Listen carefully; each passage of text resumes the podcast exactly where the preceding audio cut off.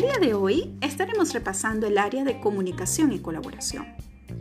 Para hacerlo posible, tenemos que abrir, generar espacios y entornos virtuales de aprendizaje donde además diseñemos y planifiquemos actividades sincrónicas y asíncronas para poder respetar los estilos y ritmos de aprendizaje y para atender a una realidad que está presente en nuestro contexto, como lo es la falta de recursos tecnológicos o dispositivos en casa y además las fallas tan presentes en la conectividad.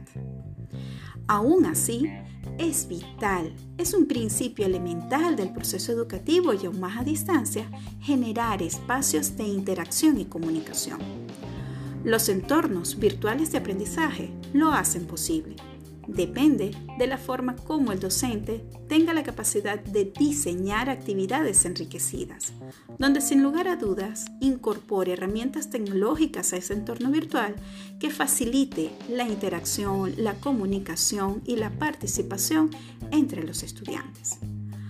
Cuando hablamos de compartir información, nos referimos al contenido, a compartir ese contenido que el docente ha creado, ha diseñado, que ya lo vimos en una competencia anterior, pero también al contenido que el docente ha seleccionado cuidadosamente para complementar su sesión. No solo nos referimos al contenido que el docente pueda compartir, sino también abrir un espacio para que los, estudiantes o participantes puedan compartir información útil, nuevos hallazgos y además reporten lo aprendido. De igual manera, es fundamental abrir espacios para la participación. Generar actividades que sin lugar a dudas nos permitan evaluar, hacer seguimiento al progreso del estudiante de manera individual, pero donde también abramos espacios para que se den interacciones de pequeño y de gran grupo. Colaborar, comunicarse es un principio fundamental para garantizar un proceso educativo y un proceso de aprendizaje verdaderamente enriquecido. No importa si la interacción se da de manera simultánea, si se da en vivo o se da al ritmo de cada uno y según las posibilidades de cada uno.